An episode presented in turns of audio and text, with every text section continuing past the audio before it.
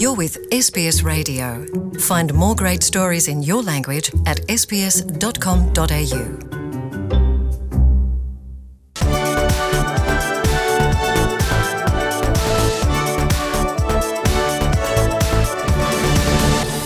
Europa Voice euh, numéro 30 déjà, numéro 30 et euh, comme toujours, Nathanaël Bloch est avec nous. Bonjour Nathanaël. Bonjour Christophe. Numéro 30, ça se fête un petit peu. Vous avez pas amené le champagne, je crois. non, je, je, ferai ça pour le 40e. D'accord, ok, les 40e rugissants. Euh, Aujourd'hui, on va parler de Brexit, mais avant de parler de Brexit, on va parler de Sylvie Goulard, euh, puisque on enregistre ça il y a quelques heures. La candidature, le nom de Sylvie Goulard a été rejeté par l'Union européenne comme représentant. Euh, Expliquez-nous un petit peu tout ça. Effectivement, les, euh, les parlementaires réunis au sein des auditions ont refusé tout simplement d'adouber la candidate française euh, avancée par Emmanuel Macron. Alors il faut savoir que chaque pays propose aux parlementaires un candidat pour être commissaire au sein de la nouvelle commission d'Ursula von der Leyen. Sylvie Goulard, euh, on l'avait déjà vu il y a quelques semaines de cela, Christophe avait dû aller via une seconde audition puisqu'elle n'avait pas convaincu mmh. lors de sa première audition euh, les parlementaires, mais c'est une chose qui arrive et qui est arrivée également à d'autres euh, commissaires candidats, donc ce n'est pas grave. Mais là, c'était l'audition de la dernière chance d'une certaine façon, et le vote a été cinglant, l'échec a été cinglant puisqu'elle a été sur 112 euh, parlementaires réunis, 29 ont voté en sa faveur, un parlementaire s'est abstenu et 82 ont voté contre ouais. la nomination de Sylvie Goulard comme commissaire de la France pour la prochaine Commission européenne. Alors on va écouter Sylvie Goulard dans un des derniers commentaires qu'elle a fait justement après les questionnements, après toutes les questions qu'il y a pu y avoir euh, sur, sur, sur son sujet. On va écouter Sylvie Goulard. Je vous demande simplement de prendre en compte l'ensemble de mon parcours avec ce qui peut vous plaire et ce qui peut peut-être déplaire ou être jugé comme étant moins opportun. Une vie, c'est ça. Voilà, donc Sylvie Goulard qui dit, euh, qui demande aux parlementaires de la juger euh, globalement et non pas sur des euh, petites entre guillemets aventures, petites erreurs qu'aurait pu ou des petits détails de, sa carrière. Elle veut qu'on la, qu'on la juge et qu'on la l'évalue sur sur sa carrière au complet. Est-ce que c'était un bon choix ou pas du président Macron de mettre Sylvie Goulard? Parce que c'est ce qu'on va discuter aujourd'hui. Sur le fond, Christophe, Sylvie Goulard, c'est une spécialiste. C'est quelqu'un qui connaît très bien les rouages euh, des institutions européennes. C'est quelqu'un qui a été proche, qui a travaillé avec Romano Prodi. C'est quelqu'un qui a été députée européenne, euh, qui s'est battu, c'est vrai, qui a écrit sur l'Europe. Donc c'est quelqu'un sur le fond, effectivement, qui connaît les sujets. Sur la forme, et c'est bien là le, problème, et c'est d'ailleurs ce que les, les députés euh, lui reprochent principalement, elle n'est pas exempte de tout reproche, ou en tout cas, ça a été difficile pour les parlementaires réunis lors de ces euh, auditions de se dire quelqu'un qui proche une probité euh, totale pour accéder aux plus hautes fonctions au sein de la commission, elle-même n'est pas exempte de reproches. Et puis il y a surtout ce, cet élément de dire qu'elle a démissionné du gouvernement français euh, pour certaines raisons, certaines enquêtes, les enquêtes d'emploi fictif auprès du, Modem notamment, mais avec très peu d'évolution dans l'enquête, elle, est reproposée à un autre rôle. Donc, au niveau européen, on, tente à penser que de se dire, bon, bah, si elle n'est pas assez bonne ou pas assez euh, franche du collier pour le gouvernement français, comment elle peut l'être pour une commission européenne? C'est ça le, point, le, problème. J'allais dire qu'il y a deux aspects, euh, Christophe, de, ce point de vue-là. D'abord, euh, il, faut, établir la, vérité et, dire ce qu'il en est de ces enquêtes on parle d'affaires euh, d'assistants euh, euh, supposés, enfin d'emplois supposés fictifs avec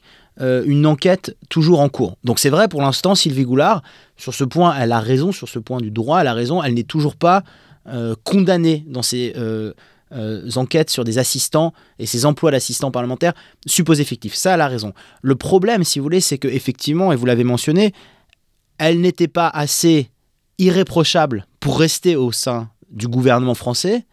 Donc les parlementaires européens l'ont un peu mauvaise de se dire ça veut dire quoi? Ça veut dire qu'en fait le niveau de probité pour accéder à la Commission européenne est moins important que celui pour rester engagé au sein du gouvernement français. C'est ça qui pose problème. Voilà. Est-ce que c'est un vrai fait ou est-ce que les parlementaires européens, notamment des gens de la, de la, de la France insoumise par exemple, euh, qui ont quand même tiré à boulet rouge sur, sur cette nomination, est-ce qu'il n'y a pas non plus un caractère politique de, euh, par le biais de, de dénoncer euh, cette candidature, et eh ben on dénonce un peu Macron sans vraiment l'attaquer personnellement parce que c'est peut-être un peu dur? Tout est politique, Christophe. Évidemment, c'est. Euh, euh, ah, je le note, tout est politique. le, le, le, refus euh, des, des, des, parlementaires réunis lors de ces auditions, c'est politique. on, fait payer plein de choses à Emmanuel Macron. on lui fait payer d'une certaine façon une sorte d'arrogance quand même sur la scène européenne dans, dans le fait qu'il est avancé, enfin qu'il ait avancé ses pions de manière extrêmement agressive, parce qu'il faut, il faut le, le, rappeler pour nos auditeurs, il a quand même réussi à imposer toutes ses nominations aux plus hautes fonctions. Hein. Je ne parle pas seulement de Christine Lagarde, euh, à la Banque centrale, mais je parle aussi euh, du compromis euh, pour une Allemande présidente de la Commission. Enfin voilà, Emmanuel Macron, on fait payer à Emmanuel Macron ces succès-là.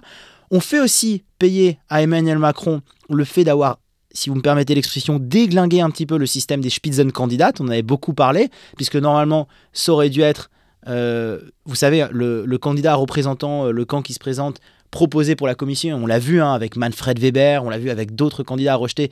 Ça n'a pas, ça n'a pas été euh, suivi. Et Emmanuel Macron a beaucoup joué pour ne pas, d'une certaine façon, respecter cette, cette règle euh, orale euh, traditionnelle qu'on a au Parlement européen. Donc évidemment que c'est politique aussi cette décision.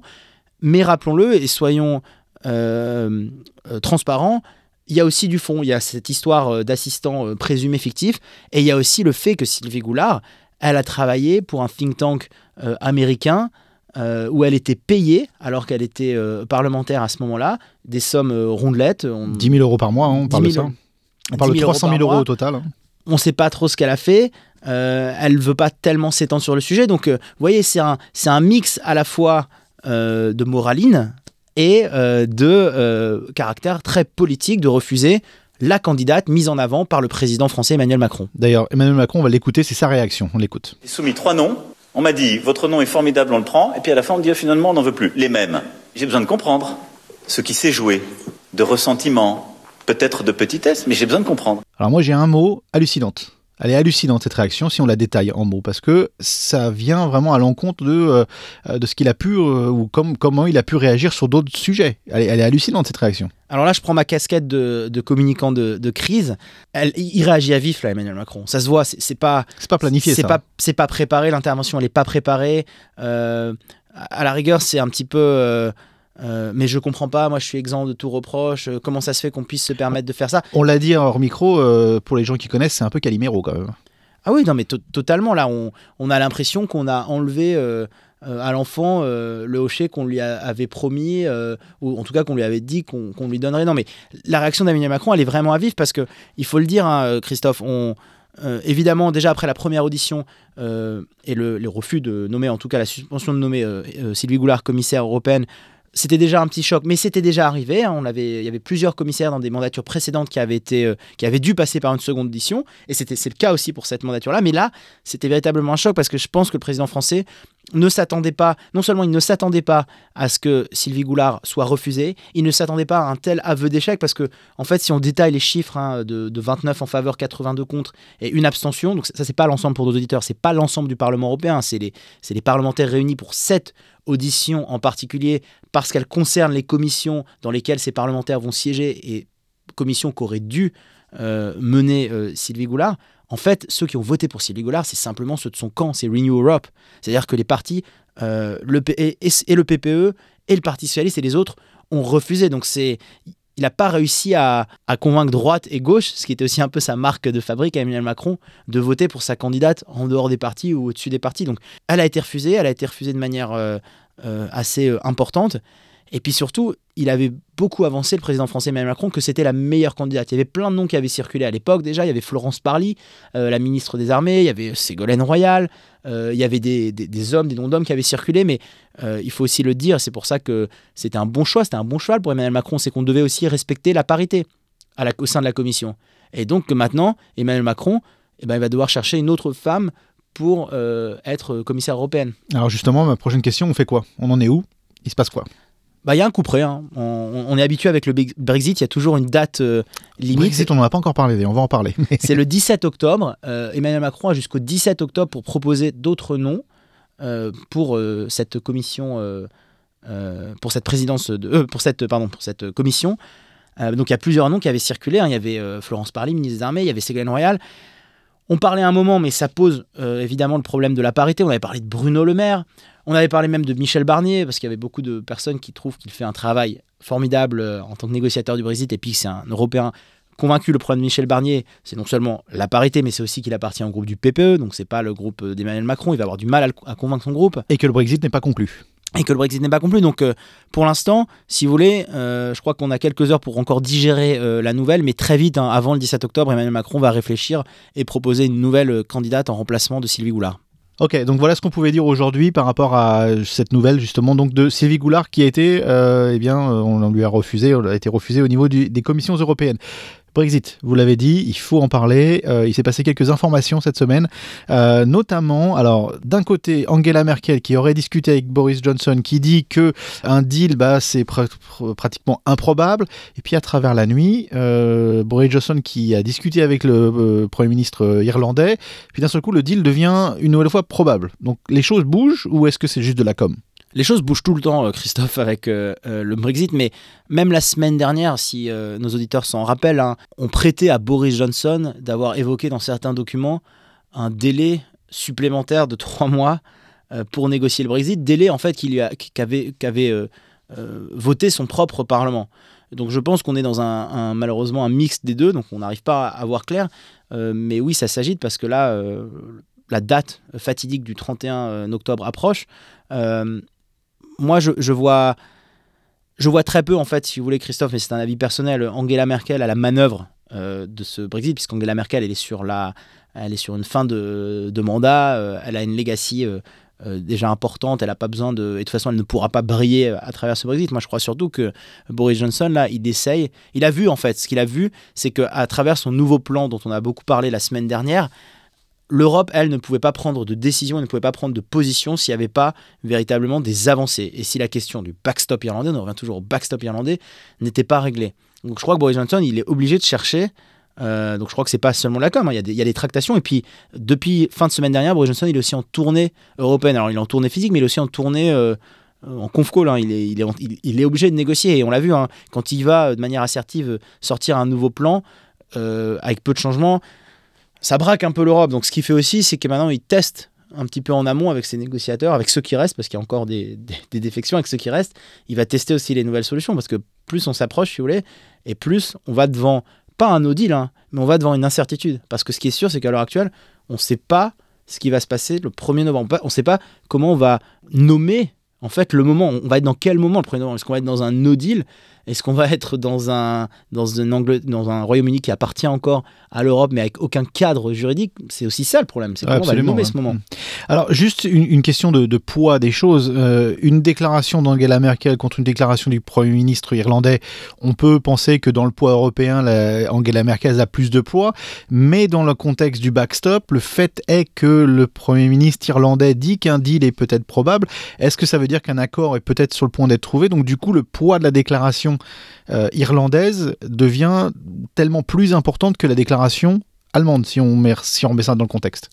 Comme le problème principal de ces négociations à l'heure actuelle, en tout cas ce sur quoi la focale est mise, c'est le, backstop et cette frontière irlandaise à ne pas reformer pour respecter les, accords du Good euh, Friday, moi j'aurais tendance à dire que si les Irlandais, le Premier ministre irlandais, mais si les Irlandais prennent position et disent, voilà, toutes les parties sont satisfaites de cet accord parce que ça va préserver à la fois le Good Friday Agreement, parce que ça va permettre aussi de respecter les standards de produits européens qui ne pourraient pas entrer comme cela sur le marché européen parce qu'il y aurait toujours une manière mais efficace de les contrôler parce que c'était un problème aussi, on l'avait vu, c'était que les, contrôles mis en place par Boris Johnson étaient infaisables. Ce qu'il proposait, c'était pas du tout euh, envisageable. Mais si les Irlandais par contre prennent position et d'eux-mêmes arrivent à montrer qu'ils se sont mis d'accord, alors j'aurais tendance à dire que oui, peut-être que la voix d'Angela Merkel sera un peu diminuée parce que ce serait très mal venu de la part des Européens de dire bon, euh, le problème irlandais maintenant est, réglé, le backstop est réglé,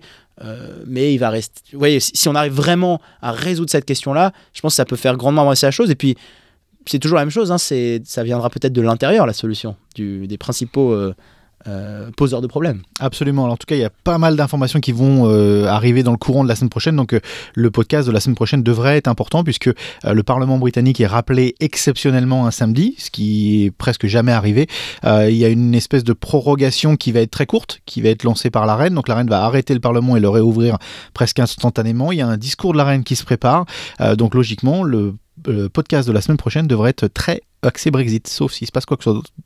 Oui, ça va être axé Brexit. Et puis, euh, ce qui est intéressant, on avait aussi parlé dans une précédente émission, c'est qu'on voit aussi comment la reine, tout d'un coup, mais pour, euh, pour les Européens, euh, peut-être presque d'autres pays, prend une position aussi très politique finalement. C'était pas son rôle et c'est pas le rôle de la reine, mais on le voit.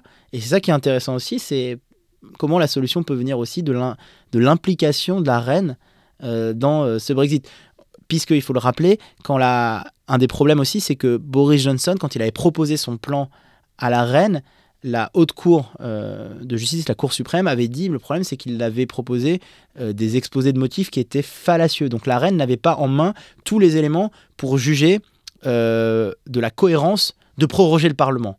Là, on peut penser que si la reine activement s'implique la semaine prochaine dans le Brexit, c'est qu'elle a baqué évidemment avec euh, les services adéquats le fait qu'elle a maintenant tous les éléments en main pour peut-être dire ça y est, on siffle la fin de la récré.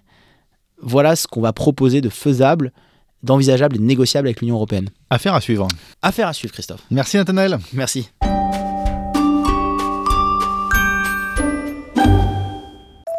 sbs.com.au